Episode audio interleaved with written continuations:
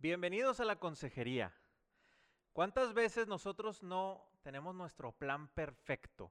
Nos casamos y decimos, oye, nos vamos a esperar un año, dos años, vamos a encargar ese bebé y ese bebé va a no ser exactamente a los nueve meses, va a ser un parto precioso y luego lo vamos, a, este, va a crecer bien padre nuestro niño, va a entrar al kinder, le va a encantar el fútbol, el papá ya hizo un plan, la mamá hizo otro plan, pero es un plan perfecto. Pero resulta que no siempre en la vida va a salir las cosas como las planeamos y pueden ocurrir cosas pues que no las tenemos consideradas. El día de hoy en la consejería vamos a tratar este tema con una invitadaza que trajimos para platicar de manera virtual porque estamos ahorita todos recluidos por el tema del coronavirus, pero lo tenemos ahorita eh, en, estamos en videoconferencia. Te invito a que te quedes hoy en la consejería.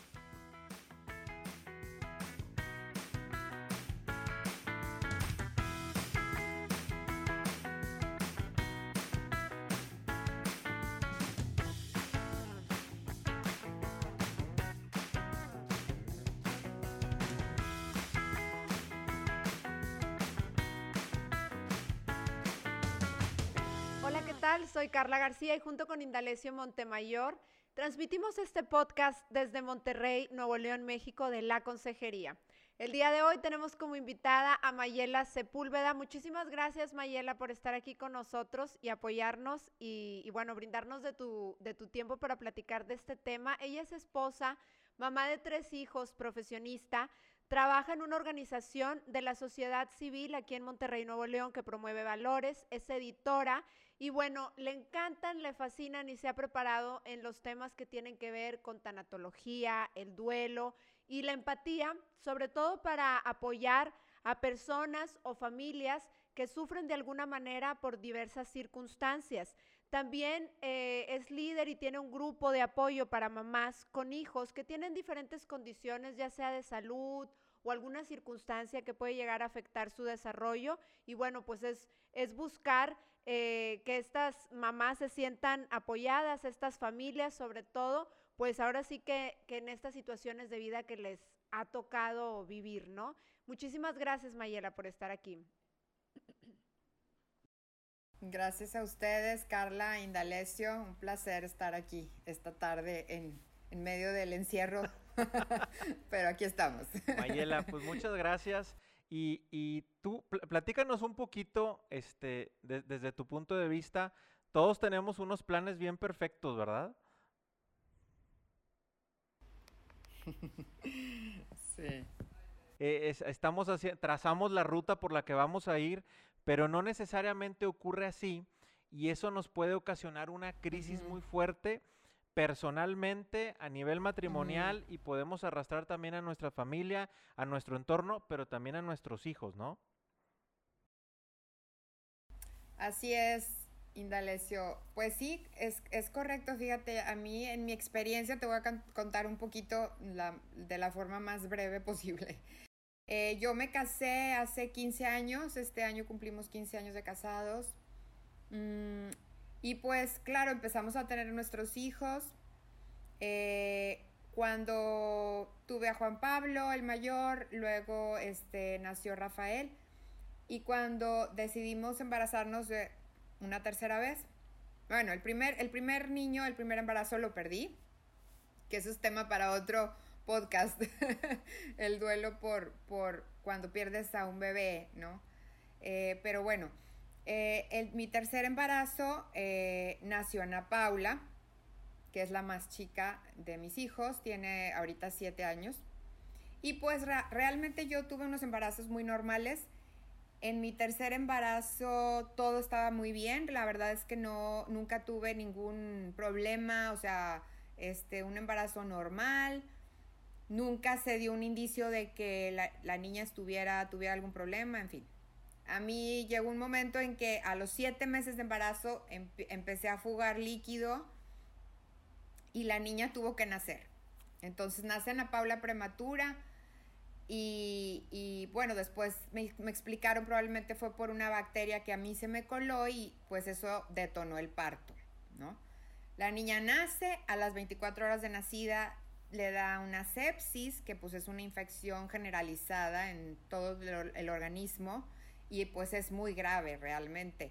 Eh, de hecho hay personas que mueren por sepsis. Eh, sin embargo, Ana Paula desde ahí nos empezó a demostrar que pues era una super luchadora, porque se recuperó y a pesar de su prematura se recuperó y este bueno, permaneció en la terapia intensiva el tiempo que, que necesitaba para ganar suficiente peso, porque pues nació, como te comento, a los siete meses.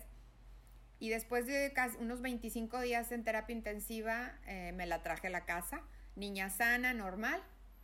Aquí estuvo un mes con nosotros y al mes empezó a presentar síntomas de fiebre, luego empezó a vomitar y pues tuvimos que llevarla al hospital y, ahí fue donde le detectaron que tenía meningitis. Le dio una meningitis bacteriana. Y pues ahí empezó toda la historia, ¿no? De, este, pues caminar en, en, el hospital, que realmente es una aventura, es, un, es una situación de mucho estrés, la verdad eh, cuando tú tuviste dos hijos con embarazos perfectamente normales y luego suceden estas cosas, eh, resulta que tus hijos están perfectamente sanos y luego, como dices tú, de pronto te encuentras en una situación que no esperabas, que no planeabas. Uno cuando, cuando planea su vida perfecta, este, no se pone a pensar que la vida no es así, la vida no es perfecta, al contrario, la vida es imperfecta y la vida te va planteando situaciones a veces no muy agradables, pero es parte de la vida. Y eso es algo que yo te puedo decir hoy después de casi ocho años de vida de mi hija, en la que hemos pasado por situaciones muy complicadas, muy difíciles de salud. Ya ella lleva varios internamientos, afortunadamente ya tenemos cuatro años fuera de hospital, pero sus tres primeros años de vida fueron internamientos de entrar y salir al hospital. A veces, la primera vez fueron 56 días cuando le dio la meningitis, luego fue otro internamiento de dos semanas, luego fue otro internamiento de, por neumonías, dos o tres internamientos por neumonías. En fin, luego tuvo una cirugía muy complicada donde por segunda vez casi pierde la vida. Entonces, son cosas que nunca te esperas que te pasen. Y cuando ya te pasan, te das cuenta, te empiezas a dar cuenta que esto es parte de la vida, la enfermedad es parte de la vida. Y así como está la enfermedad, puede haber situaciones como perder un empleo, como quebrar un negocio, como que se te enferme un familiar, tus padres, ¿verdad? Este, que les den les dé cáncer o que Alzheimer o algunas enfermedades de este tipo que son difíciles de manejar. Y claro, o sea, hasta que uno está en estas situaciones, empiezas a entender esta lección un poco a la mala, eh, pero tenemos que entender que esto es parte de la vida, o sea, que ese plan perfecto que nosotros a veces nos trazamos de nuestra vida, pues estamos un poco equivocados al pensar que la vida es así, realmente y te digo, desafortunadamente lo aprendes un poco a la mala a veces, como fue mi caso. Yo ya había pasado por situaciones difíciles, realmente tuve la pérdida de mi papá cuando yo tenía 26 años, o sea, mi papá murió de 58 años y fue una pérdida muy dolorosa porque fue muy repentina, pero nada se compara.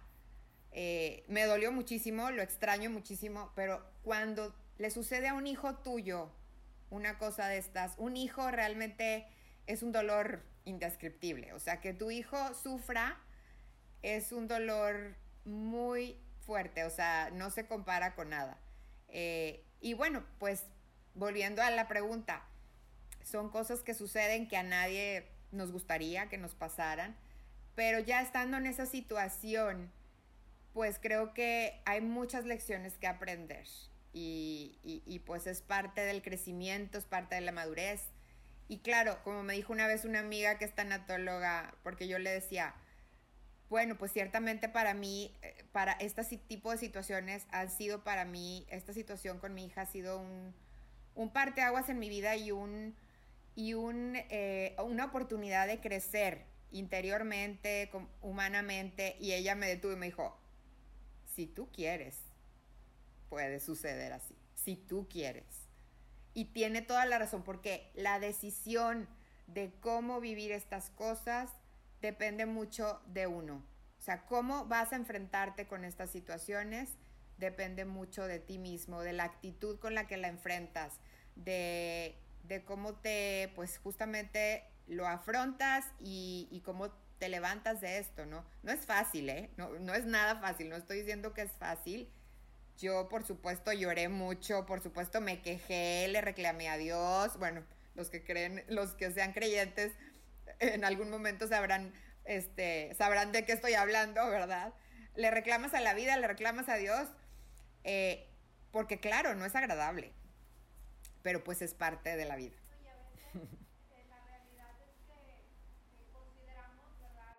Cuando tú hablas que uno, uno reclama y se pregunta el por qué, pues muchas veces dices, oye, yo soy una buena persona, no soy, soy una persona que hace cosas este, buenas para los demás, eh, no, no, no soy delincuente, no hago daño, ¿verdad? En la sociedad, ¿por qué me pasa a mí, no? Yo, yo creo que muchas veces esa puede ser de, de, las preguntas y sobre todo como, como tú lo dices, Mayela, cuando, cuando te duele o te pega un hijo, este, creo que puede ser, yo que también soy mamá, este, pues evidentemente es de los dolores más fuertes que uno puede tener, ¿no? El que uno diga, ¿por qué le pasa a mis hijos? A veces incluso uno dice, bueno, me hubiera pasado a mí, este, preferiría estar viviendo esto yo, que el proyectar y ver que a lo mejor eh, nuestros hijos puedan tener eh, alguna circunstancia de vida que les, que, que pueda hacer que esta misma vida, pues no, no sea tan agradable o placentera, entre comillas, ¿verdad? Porque cada quien, como dices tú, tenemos nuestra propia actitud y, vamos viendo cómo enfrentar las situaciones, ¿no? Pero generalmente como padres decimos, me hubiera pasado esto a mí, no a mi hijo, ¿no? Este, eh, y, bueno, te queda como este, este tema, ¿no? Del reclamo, como tú lo expresas, este, donde decimos, ¿y, por qué no le pasó a alguien más? ¿Por qué esta, esta experiencia a nosotros? y quizás esto es mucho eh, de lo que a lo, mejor pasa con este grupo de apoyo a mamás, ¿verdad? Este, ¿cómo, cómo enfrentar esta, estas situaciones, ¿no? Y cómo te va cayendo un poquito, eh, ahora sí que el 20 de las diferentes circunstancias que te están, que te están pasando, ¿no? Este, y encontrarle a lo mejor también el, el para qué te pasan estas, estas cosas, ¿no? Eh, generalmente, luego cuando la gente habla de resiliencia, de momentos de prueba, etcétera, luego dice, bueno, es que si nada más me pregunto por qué a mí, por qué me pasó, y pues te quedas en el lamento, no avanzamos mucho, sino el encontrar el, el para qué, ¿no? Sí. Totalmente, Carla. y lo que decías ahorita de, de que por qué a mí, pues yo creo que es muy típico que nos preguntemos eso.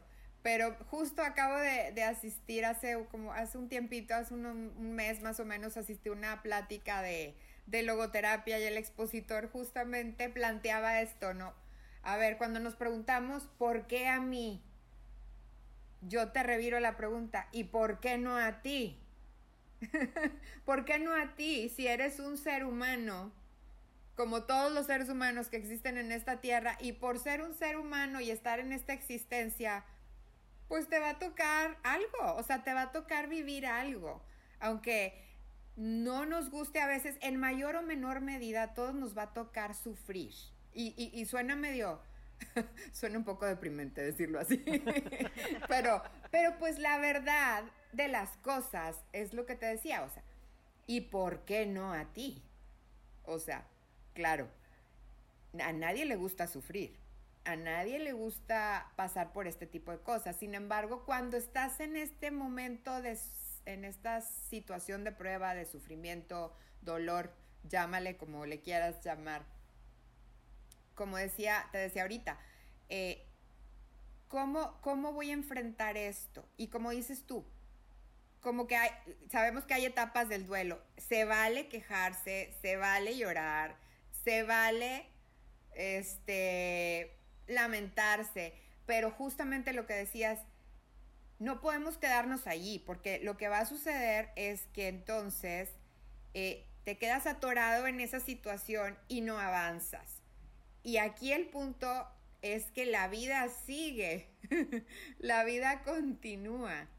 Y yo, esa sensación, fíjate que me hiciste recordar muchas veces cuando yo estaba en el hospital con Ana Paula y me asomaba por la ventana y eso era una reflexión que me venía muy frecuentemente porque yo decía, fíjate, yo estoy aquí con mi hija encerrada, mi hija pues está enferma, no sé si va a salir o no, y afuera el mundo sigue rodando, el mundo sigue rodando, pero, y eso es algo que es una lección dura, pero es que así es la vida. Y además, te podría decir algo más, como madre de familia, yo tenía, tengo otros dos hijos.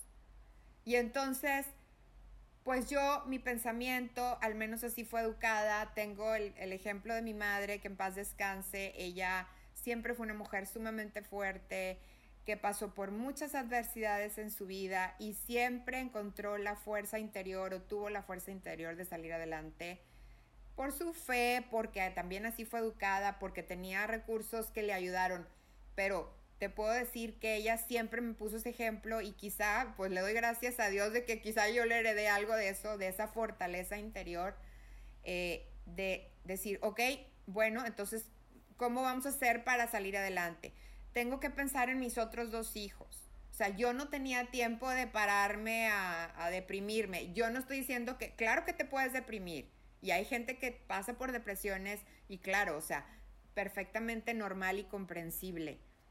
Eh, sin embargo, sí tenemos que como tratar de pensar en que la vida sigue y si estás aquí es por algo y si estás vivo y de pie es por algo y entonces eso era lo que yo pensaba, tengo mis otros dos hijos, tengo a mi marido, o sea, gracias a Dios a mí personalmente me sostuvo mi fe, o sea, si te soy muy sincera, me sostuvo mi fe. Este, las personas que no tienen fe, pues creo que tienen como quiera muchas cosas por las cuales encontrar un sentido. Por ejemplo, tus seres queridos, tu familia, tienes a tus amigos, tienes una vida, tienes salud. O sea, tenemos que tratar de encontrar cosas de dónde agarrarnos para poder salir adelante de estas situaciones. En mi caso fue mucho la fe, fue el apoyo de mi familia. En ese, en ese entonces mi mamá todavía vivía. Tuve un momento en que tuve a las dos internadas, a mi mamá en el hospital por cáncer y a mi Ana Paula este, en un internamiento. Entonces te puedes imaginar, era correr de un hospital a otro, esa. Y son situaciones que, que te toca vivir. Este, creo que el común denominador, o sea, en, el grupo que, tengo de mamás y, todas comparten su experiencia, eh, por supuesto que no es fácil. La mayoría tiene otros hijos, además de el hijo que tenga pues alguna condición especial o alguna enfermedad especial, alguna enfermedad. Y la mayoría te puedo decir que un, un motor muy fuerte son sus hijos, justamente, este, su familia, eh, no sé, siento que estando en esa situación, eh, me queda muy claro que la vida también te va dando esos recursos y te vas dando cuenta de que sí puedes eh, y, que, y que sí se puede, sí se puede salir adelante. Como te comento, no es fácil. Me acuerdo de una persona que me dijo, pues mira, la verdad, creo que nadie te va a decir esto, pero a nadie nos gustaría estar en tus zapatos, efectivamente. Y, fue muy, o sea, pues sí, fue muy honesto conmigo esa persona. Me dijo, nadie te lo va a decir, pero a nadie le gustaría estar en tus zapatos. Tiene toda la razón. Así, si me dieran a escoger a mí en este momento, a ver, tu hija, ¿la quieres sana o enferma? Pues claro que la quiero sana.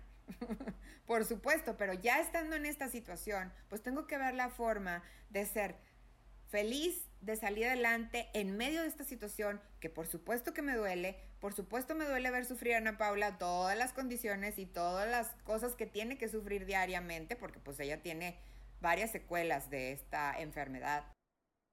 No es fácil.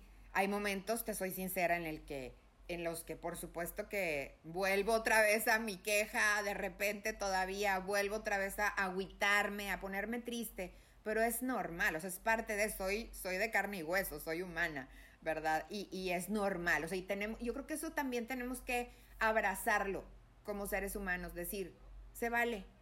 O sea, yo me tengo que permitir, permitir llorar. Soy madre, soy madre, ¿cómo no me va a doler mi hija? O sea, el punto es que no te quedes atorado en esa situación, sino que puedas realmente salir adelante. Y si no puedes salir adelante por ti mismo, por supuesto, hay que pedir ayuda. Definitivamente hay que pedir ayuda.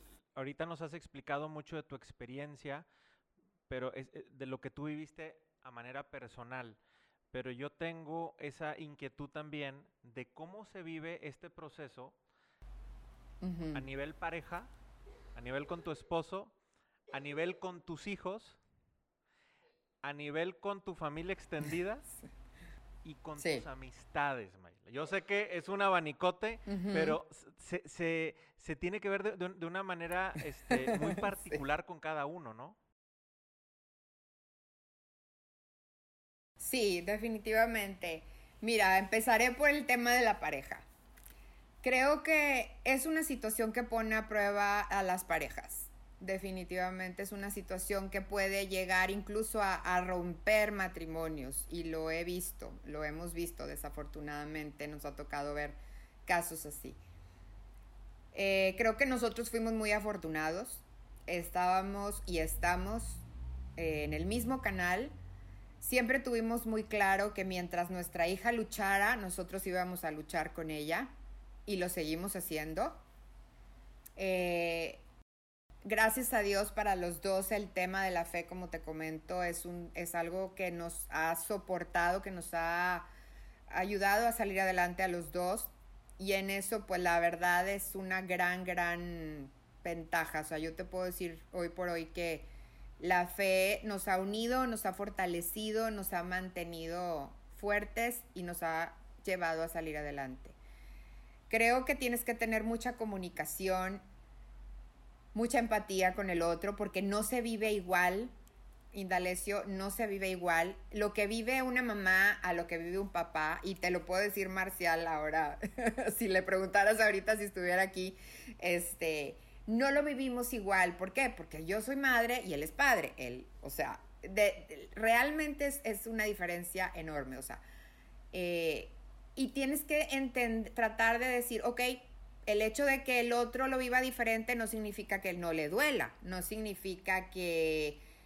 Es que, por ejemplo, yo podía llorar por algo y Marcial no. Eh, y yo, y pues, es uno, uno como mujer podría decir, pero ¿qué te pasa? O sea, ¿por qué no te duele? Y no significa que no le duela. Sino... Sí, porque la, la palabra diferente a, veces la, la, podemos este, dar un sentido de más o menor o mejor o peor, ¿no? Claro, claro, pero es a lo que voy. Eso es, eso es como un peligro, porque, porque a lo mejor tú puedes, o sea, yo podría haber juzgado a mi esposo de que ¿por qué no lloras? Por ejemplo, o sea, es un ejemplo tonto tal vez, pero, pero no, lo que sucede es que somos muy diferentes, hombres y mujeres, ¿no? Y entonces sí tenemos que tener ese, esa conciencia también, ¿no? Y también cómo vas asimilando las cosas.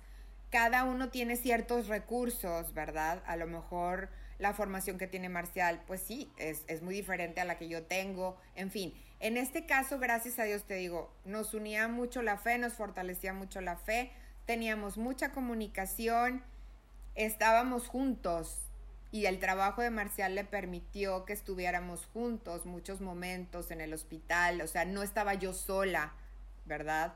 Y cuando no podía él estar, pues afortunadamente podía yo contar con mi hermana, con mi mamá, en fin, pero sí con la pareja, pues sí tienes que tener mucho cuidado de que esta situación no afecte tu relación y como tener ese diálogo. Si no tienes de dónde, por ejemplo, si no tienes el asidero de la fe, pues entonces tienes que tener la comunicación, tienes que tener la empatía con el otro, no, no querer que el otro sienta, lo, sienta igual que tú, porque eso no va a suceder, porque somos diferentes. Diferentes por ser hombre y mujer, para empezar, y diferentes porque somos personas con diferentes antecedentes, backgrounds, formación. No puedo pretender que el otro esté sintiendo lo mismo que yo. Entonces, eh, yo creo que eso es clave, ¿no? Eso con la pareja. Em, por otro lado, con la familia, mira, y yo creo que con la familia y los amigos sucede. Eh, te puede pasar que a veces la gente no, no comprende lo que estás pasando. Eh, son situaciones muy duras, Indalecio, porque uno se siente incomprendido, si te soy sincera, muchas veces con, con tu familia cercana, incluso con tus amigos. Eh, la gente que no ha pasado por una situación de estas difícilmente lo entiende. Y los que ya pasaron por algo así, como quieran, no es igual, porque la situación que vives nunca va a ser la misma, ¿verdad? Este, pero bueno, la gente que ya ha tenido familiares en el hospital sabe de qué estoy hablando. O sea, este, estar en una terapia intensiva te pone a prueba muchísimo. O sea, con Ana Paula era un día una buena noticia y al día siguiente era una mala noticia y al día siguiente era una pésima noticia y luego al día siguiente pues mejoró un poquito. Entonces, está sometido a una, un estrés constante. Este, y también cuando tú externas las cosas, y ahí vamos como el tema mucho de lo que yo te contaba, cuando tú dices, es que me duele muchísimo, es que mi hija, y entonces la gente trata de consolarte y a veces te dice cosas que no son muy adecuadas. sí, y que al revés, en lugar de ayudarte, este, pues no te ayudan, te perjudican, ¿no? Y eso, claro, yo te, yo te comentaba la vez pasada. Aquí viene el tema de la empatía, o sea, este, al principio a mí me caía muy mal ciertas cosas que me decía la gente. Hasta me molestaba. Claro, no lo, no lo, no lo demostraba en ese momento, ¿verdad? Obviamente. Este, pero yo entiendo, o sea, la gente te lo dice con una buena intención. Entonces, es un proceso que, que, tú vas viviendo, obviamente. O sea, este, hay gente que te dice, no, pues este, por ejemplo, Dios sabe por qué se los mandó a ustedes. Y yo así de que, pues yo sí creo en Dios, pero, a ver, espérame tantito. este, no es como que, no, después ya te vas dando cuenta. Mm, no es que Dios esté sentado así en el trono y viendo, a ver, déjame ver a quién le mandó una niña con parálisis cerebral. No, no, no, no, no, no, no, no. O sea, esto no sucede así. Sucede que la vida en la vida existe la enfermedad, existen los accidentes y esto es parte de la vida, ¿no? Entonces, eh, eh, eh, tenemos que tratar las demás personas, si estamos cerca de alguien que está viviendo una situación así, pues sí tenemos que tratar de ser empáticos. Yo tuve de todo, no puedo decir que todo el mundo me decía cosas que no me ayudaban, no, claro que no, sería mentira e injusto. este, había personas que me escuchaban, que nada más me escuchaban, había otros que trataban de como de consolarme, a veces las palabras de consuelo pues no eran muy adecuadas, otras sí, este, y sin embargo pues poco a poco vas comprendiendo que la gente te dice esas cosas, no con el afán de, con el afán de consolarte, este, pero sí creo que ahí, ahí, ahí tenemos un área de oportunidad a nivel social, como yo te decía la vez pasada, que no nos enseñan a lidiar con estas cosas. No nos enseñan a lidiar con el dolor propio y ni, ni con el dolor, dolor, ajeno, perdón. Y cuando vemos que alguien sufre, no sabemos qué decir y a veces decimos cosas erróneas que no ayudan y sí tenemos que aprender cómo apoyar en esos momentos a la gente. Es sumamente importante. Este, tenemos que saber acompañar. Eh, no tratar de dar consejos, en fin, tendríamos, es, todo, un, todo un tema este, pero básicamente si lo resumo es mejor escuchar, es mejor escuchar que dar consejos, es mejor dar una palmada, dar un abrazo, ofrecer, estoy contigo, estoy rezando por ti, o preguntar, ¿qué puedo hacer por ti? ¿Qué puedo hacer por ti? ¿Cómo te puedo ayudar en esta situación? Nunca he estado en una situación como la que estás viviendo, pero me gustaría saber cómo te puedo apoyar, cómo puedo estar cerca de ti, cómo te puedo hacer sentir mejor. Yo creo que eso es muy valioso. Y pues básicamente con las demás personas es igual, o sea, con tu familia, pues mi, mi familia estuvo ahí, gracias a Dios te digo mi familia cercana, mis hermanos, tengo una hermana y un hermano, en ese entonces mi mamá este, pues todavía vivía. Fue un gran apoyo. Eh, pues me estuvieron ayudando con mis hijos porque obviamente yo estaba en el hospital, los otros dos niños estaban muy chiquitos, tenían, este, Ana Paula ahorita tiene, se llevan cuatro años con el mayor, entonces, pues sí, el mayor tenía cuatro años, el otro tenía tres, dos y medio.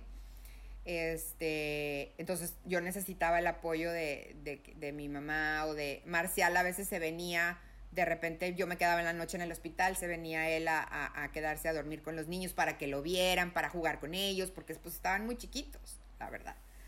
También tuve, pues te digo, de repente pues mi mamá se venía a la casa para cuidarlos. Eh, es todo un tema.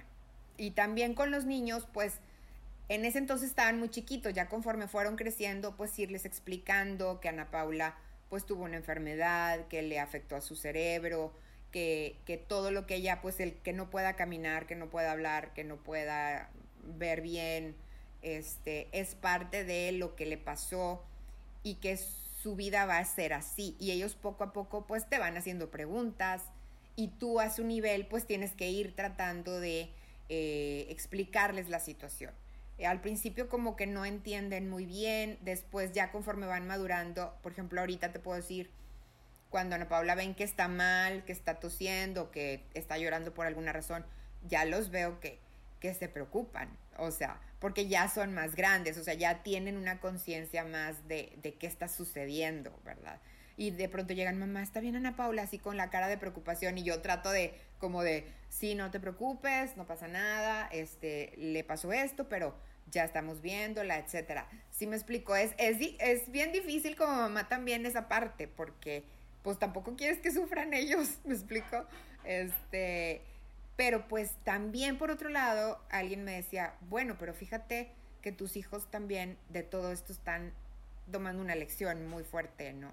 Eh, de cómo pues hay personas que sufren este tipo de condiciones y cómo ustedes pues han logrado, pues hemos tratado, ¿verdad?, de mantener a la familia unida, de mantenernos sanos emocionalmente, ¿verdad? Este, y pues afortunadamente hemos visto que los niños poco a poco lo han ido asimilando y este y no hemos tenido mayor problema con el colegio tenemos una comunicación muy cercana y siempre les les dijimos que por favor si veían algo pues diferente un comportamiento este extraño en los niños pues que nos lo comunicaran y afortunadamente nunca pues hemos tenido un problema hasta ahora este, de ese tipo. Entonces, pues, no, y, y, también, por ejemplo, definitivamente el hecho de, de las dinámicas familiares, por ejemplo, Mayela.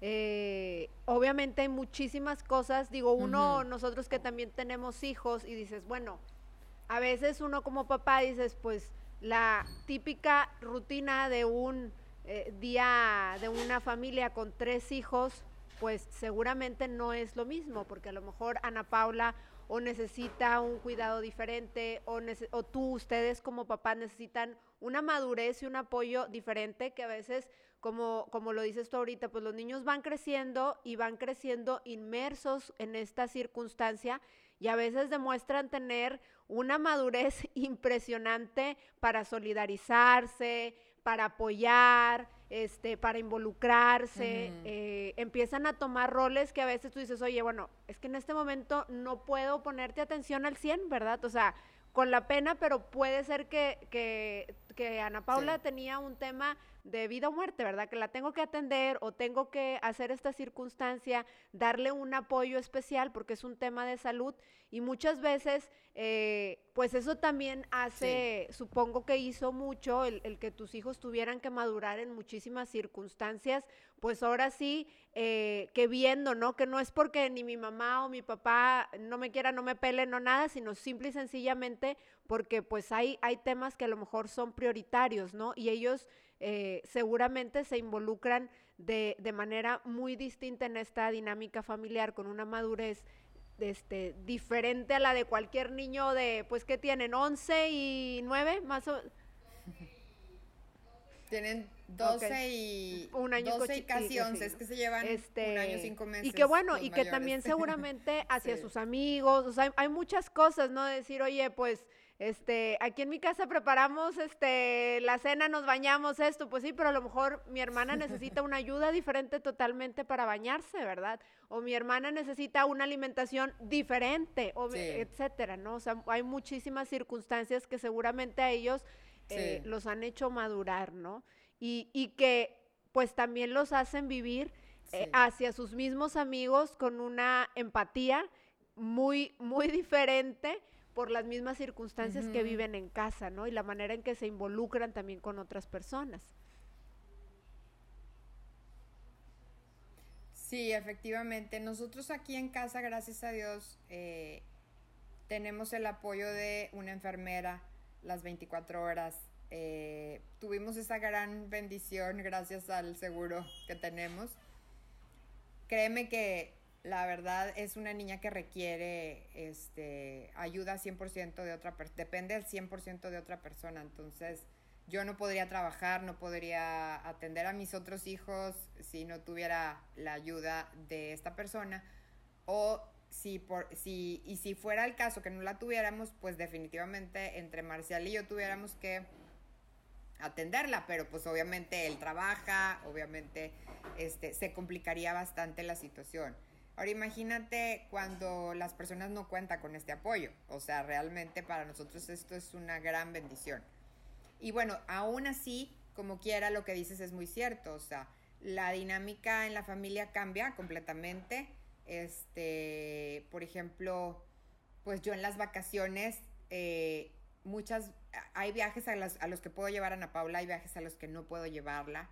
Este, a mí no me gusta salir de vacaciones sin ella, pero ciertamente llevarla es toda una logística, ¿verdad? Este, ¿por qué? Porque tengo que llevarme un tanque de oxígeno, este, generalmente viajar en avión es complicado, preferimos hacerlo por tierra, tengo que llevarme a la enfermera. O sea, hay una serie de cosas que, que, que, pues implican eh, eh, esta dinámica diferente a la de otras familias y que aún y con eso pues tenemos que vivir y aceptar. Yo como que pues he, he visto, bueno, esta es nuestra vida, así es, lo, nuestra normalidad es esta, ¿no?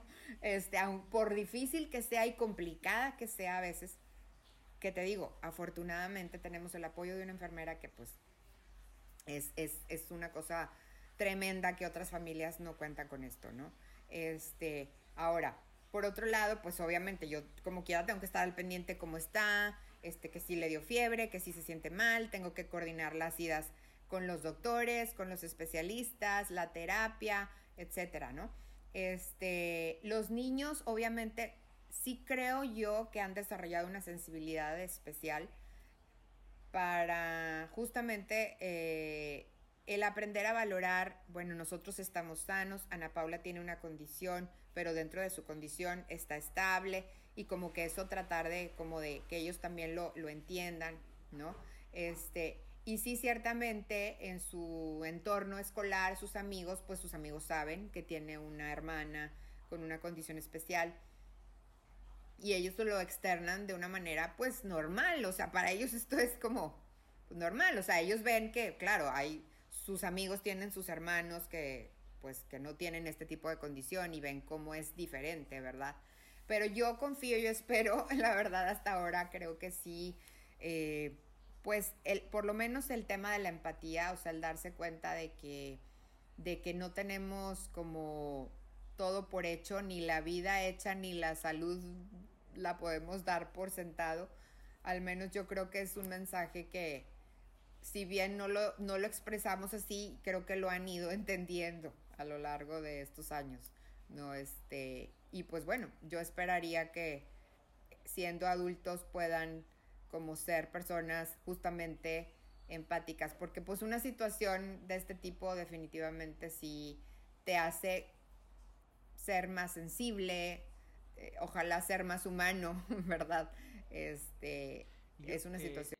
a mí me gustaría también verlo desde, tu punto de vista ya como, pro, ahorita lo viste como testimonio, toda esta primera parte, pero pues la realidad es que tú tienes estudios en este tema, te has ido preparando.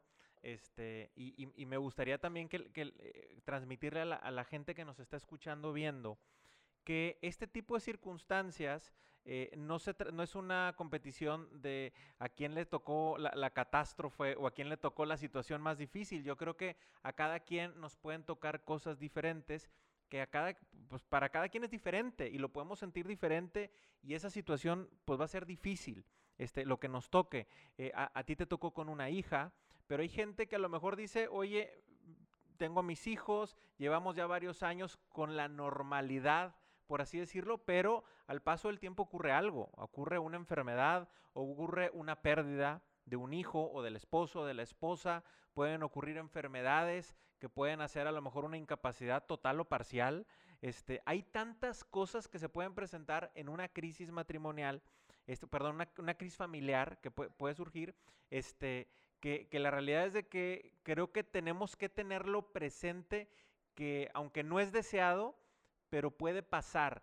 Y si pasara, ¿qué tendríamos que hacer? ¿O qué, cuál sería esa recomendación que, tú le darías? Obviamente ser conscientes que siempre hay una posibilidad. Y si pasara este, e, e, ese proceso, ¿cómo, ¿cómo tú recomendarías? Pues mira, yo creo que eh, va a depender mucho de, o sea, a nivel familiar, definitivamente creo que de cómo lo vivan las cabezas de la familia, lo va a vivir el resto de la familia, ¿no? Y qué pasa cuando nos enfrentamos a una situación difícil, ¿no? A una prueba, a una enfermedad, a la pérdida del trabajo, al que pues quiebra tu negocio, se enferma tu papá, tu mamá, se enferma un hijo, pierdes un hijo, que es un escenario muy tremendo, ¿verdad? creo que este nadie nos prepara para estas situaciones, desafortunadamente. creo que em, lo que podemos es, es como, para empezar, tenemos que ser conscientes de que vas a pasar por un periodo que es normal de duelo, ¿no?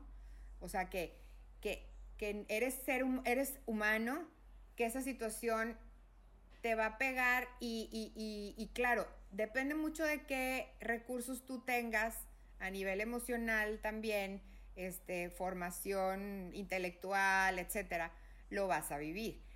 Pero ciertamente lo que yo diría es, permítete vivir ese duelo y estar consciente de que si hay un momento en el que tú sientes que no puedes pues que tienes que pedir ayuda, ¿no? O sea, eh, yo creo que hoy en día, gracias a Dios, conforme ha pasado, eh, yo creo que este es un periodo en donde estamos cada vez más conscientes de que la salud emocional y la salud mental es algo que tenemos que cuidar, ¿verdad? Este, y que ir a terapia no es para, no es algo extraño y, que, y que no es para los locos, sino que así como cuidamos nuestra salud física, también tenemos que cuidar nuestra salud mental y emocional. Y que, y que pedir ayuda no es algo malo, al contrario, es algo bueno, es algo que en periodos va a ser necesario, ¿no? Para empezar, de, eh, yo le diría a esas personas que están pasando por una situación que te sacude o que te mueve, no estás solo y no lo tienes que vivir solo, ¿sí? No lo tienes que vivir solo puedes pedir ayuda, por mucho que a veces cueste, porque hay gente que le cuesta trabajo pedir ayuda, ¿verdad? Pero es importante, es importante que también externes los sentimientos. A veces nos da miedo llorar en frente de los hijos, y yo creo que esto es un error. No somos de palo, o sea, nuestros hijos tienen que ver que somos igual seres de carne y hueso que sufrimos. Y claro, o sea, yo puedo entender como mamá, es que no quiero que me vean llorar porque no quiero que sufran. Pues claro, es muy entendible eso, ¿verdad? Pero por otro lado también creo que es una lección para los hijos en su justa medida, ¿verdad? Si tú crees que no te puedes controlar y vas a estar gritando como loco, como loca, pues no, ¿verdad? Mejor, mejor enciérrate a desahogarte, a que pase la crisis, ¿verdad? Pero sí creo que en una sana medida es, es algo bueno que tus hijos te vean, que lloras, que te desahogas, que hablas del tema, ¿sí? Eh, porque eso también les va a ayudar a ellos a crecer emocionalmente y a madurar emocionalmente, a darse cuenta que somos personas como ellos que sufrimos, que nos duelen las cosas, o sea, el tratar de protegerlos, eso, lejos de ayudar, al final creo que perjudica más, ¿no? O sea, ¿por qué? Porque a la larga de los años ellos también se van a enfrentar, o incluso en su, en su edad, o sea, en la etapa en la que estén, van a tener sus propias problemáticas, sus propias situaciones difíciles que enfrentar. Y entonces, ¿cómo, cómo, van a enfrentar ellos eso? Si no supieron, no hubo quien les enseñara, no hubo quien les hablara de esto, no saben que, que, tienen que hablar de estos temas, de las cosas que les duelen, las cosas que les cuestan, sino ven que sus padres lo hacen. Entonces, pues sí, obviamente, yo creo que hoy en día, gracias a Dios, es, es muy sensible este tema de, de, la salud emocional, la salud mental. Y, y bueno, si tú sientes que no puedes, tienes que pedir ayuda y está bien. Este, sobre todo para que te den herramientas de cómo abordarlo con tus hijos, cómo abordarlo como pareja. Este, si empiezas a ver que hay conflicto, que hay choque, pues con mucha mayor razón, ¿no? Este, tenemos que permitirnos este, vivir este duelo, vivirlo, sea el duelo que sea. Y como decías tú, no quedarnos, pero hay un momento en el que obviamente pues tienes que como analizar y decir, bueno, a ver, este, ¿y ahora qué sigue? No, o sea, no me quiero, no me puedo quedar atorado en esto. Claro, los duelos sabemos que no hay un, no hay un límite, o sea, no hay como un periodo, ¿verdad? De que después de tres meses de que se murió tu papá, bueno, ya deberías poder. No, no, no, no. O sea, los duelos realmente tenemos que estar conscientes de que cada persona vive sus duelos de diferente manera y que no hay un tiempo, ¿verdad? Este, pero yo creo que es muy sano hablarlos, externarlo, este, es muy sano que se hable de esto, no que se calle. ¿Por qué? Porque nos perjudica. La, es, la olla express, o sea, llega un momento que vas a explotar, ¿no? Entonces, yo creo que básicamente yo diría eso, o sea, tener, saber que tenemos que hablarlo, que tenemos que pasar por esto, que sí nos va a doler y que es parte del ser humano el, el, el que pues sí, nos duele, claro que sí te va a doler, hay situaciones que duele, pero también tenemos que estar conscientes que el dolor va a ir pasando y que no es eterno, un poco como lo que estamos viviendo ahorita, la situación en la que estamos de contingencia. Pues sí, hay incomodidad, hay, hay cosas que no nos gustan, que nos incomodan, pero todo esto también va a pasar, ¿no? Y cada situación de la vida no es eterna, o sea, va a pasar, nada más la cosa es que tengamos este, si no tenemos los recursos emocionales, hay que pedir ayuda. Hay que tener mucha comunicación con la pareja, con los hijos y este y tener fe de que esto esto nos va a ayudar, o sea, como me decía esta tanatóloga, si queremos, cómo vamos a enfrentar la situación depende mucho de nosotros.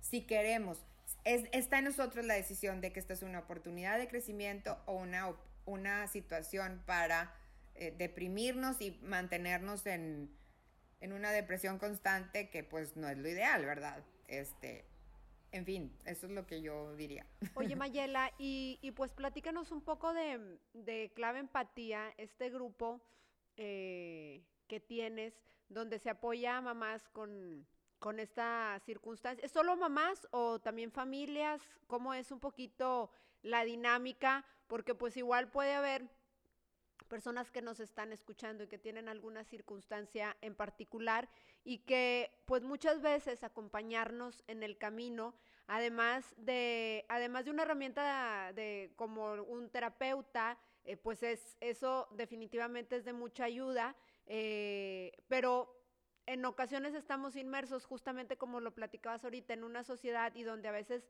ni tu misma familia te puede comprender al 100%, ¿verdad? Porque no es lo mismo que tener eh, compañeros que están transitando, eh, que, la, que la vida te pone ahí, que dices, pues nos vamos a acompañar juntos por estas circunstancias especiales que nos tocan vivir como familia y eso seguramente da un apoyo, una fortaleza este, eh, y pues muchísimos aprendizajes para sobrellevar estas circunstancias. Platícanos un poco qué es, cuánto tiempo tiene este grupo, qué hacen y cuál es la finalidad, ¿no? Mira, el grupo se llama, es que eso no me faltó aclararles, el grupo se llama Abrazo y Esperanza. El grupo se me ocurrió porque, pues obviamente como dices, eh, de pronto yo me encontraba en una situación en la que eh, hablaba con mamás o con amigas y como que no alcanzaban a entender a veces las situaciones por las que yo pasaba y cuando me tocó estar en el hospital conocí a muchas familias que estaban pasando por la misma situación y que pues hablábamos, nos desahogábamos mutuamente, ¿verdad? Y entonces pues se me ocurrió hacer, oye, ¿por qué no hacemos un grupito de mamás eh, donde era un, un poco por también mi necesidad, ¿no? O sea, de hablar y de desahogarme y de, y de encontrar alguien que me comprendiera un poco esta situación por la que yo estaba pasando. Entonces se me ocurrió, empecé a invitar algunas que yo conocí, que conocí en el hospital, otras que fui conociendo en el camino. Por ejemplo, pues en la terapia de Ana Paula, de repente platicaba con algunas mamás y pues... Y entonces, realmente el grupo tiene, ya tiene dos años, pero no creas que hemos sido muy constantes en parte porque yo empecé a trabajar tiempo completo, pero bueno, la idea es que definitivamente sí es, es un grupo que creo yo que sí puede ayudar a algunas a las mamás que pasan por una situación de este tipo donde tienes un hijo con una enfermedad crónica o una condición especial o una discapacidad. Este, ¿por qué? ¿Qué hacemos en el grupo? Queremos este eh, tengo una amiga que me ayudó a formarlo, que, que, que, la quiero muchísimo, es una persona sumamente preparada, ella estudió, este, pues tiene la maestría en ciencias de la familia, estudió diferentes diplomados y, y ella este, nos, me ayudó como a estructurarlo y entonces ella nos da como temas de formación, porque que, la idea es que sea un grupo también donde las mamás puedan adquirir ciertas herramientas, este, de cómo justamente eh, tener resiliencia, cómo, cómo enfrentarse a este tipo de situaciones que son constantes en la vida de una mamá con un hijo enfermo o discapacitado, ¿verdad? Este, y cómo controlar este estrés, en fin.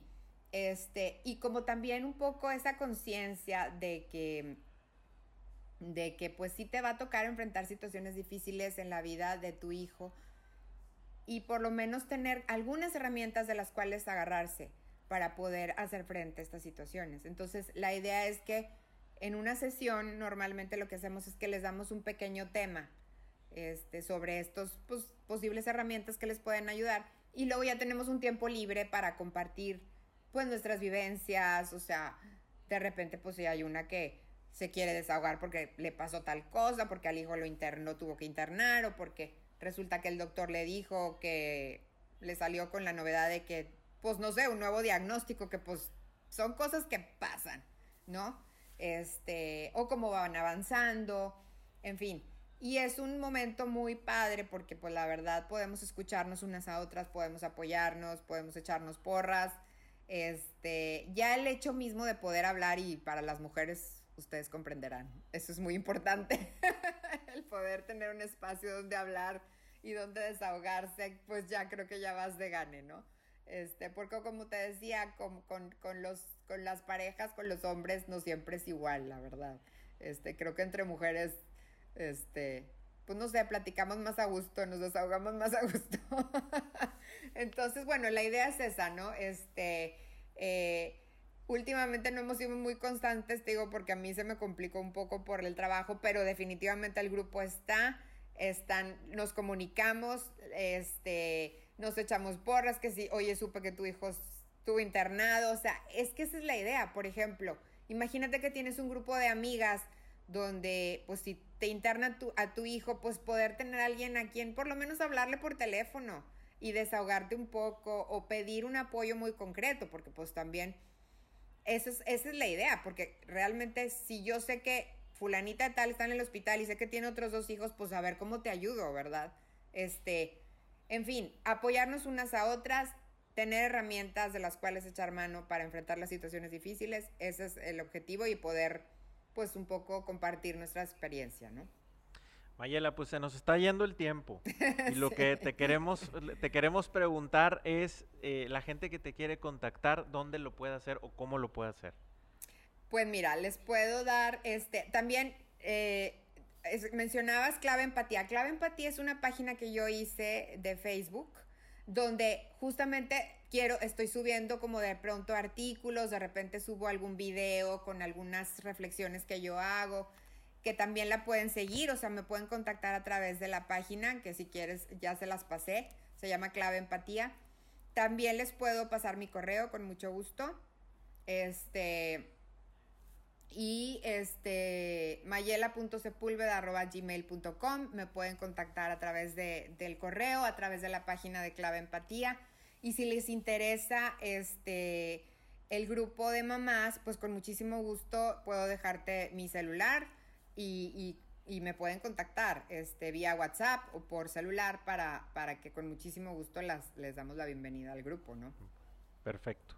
Pues Mayela, te queremos agradecer mucho, la verdad es que nos abriste mucho el panorama. este, yo me quedo mucho con los tips que nos diste para saber qué comunicar y que no es necesario andar latinando. Necesitamos únicamente preguntar la manera en que mejor le podemos ayudar y la verdad eso me, me, me, abrió mucho el panorama a mí y creo que a mucha gente este, nos va a servir ese tip y mucho de la experiencia que nos has compartido que te tocó vivir, pero también saber cómo compartirla con la familia, cómo compartirla con otra gente y también estar preparados que no sabemos qué nos pueda pasar en la vida porque nadie la hemos librado y a todos nos puede pasar diferentes cosas. Mayra, muchísimas gracias. No, gracias a ustedes. Gracias. Bueno, y a todos ustedes que nos acompañaron, ya sea en video o en a, través de nuestro podcast, les agradecemos que nos hayan acompañado en esta edición de la Consejería. Les recuerdo que nos pueden escuchar en Apple Podcast o en Spotify. También nos pueden ver en Facebook a través de la transmisión en vivo que hacemos todos los jueves o también en YouTube. Pueden consultar este video. Les recordamos todas nuestras redes sociales que nos pueden encontrar también, además de esas que ya les mencioné, en Instagram o también en Twitter o también hacemos algunas tarugadas en TikTok. Entonces, este, ahí también nos pueden seguir. Les agradecemos que nos hayan acompañado y nos escuchamos la próxima semana aquí en La Consejería.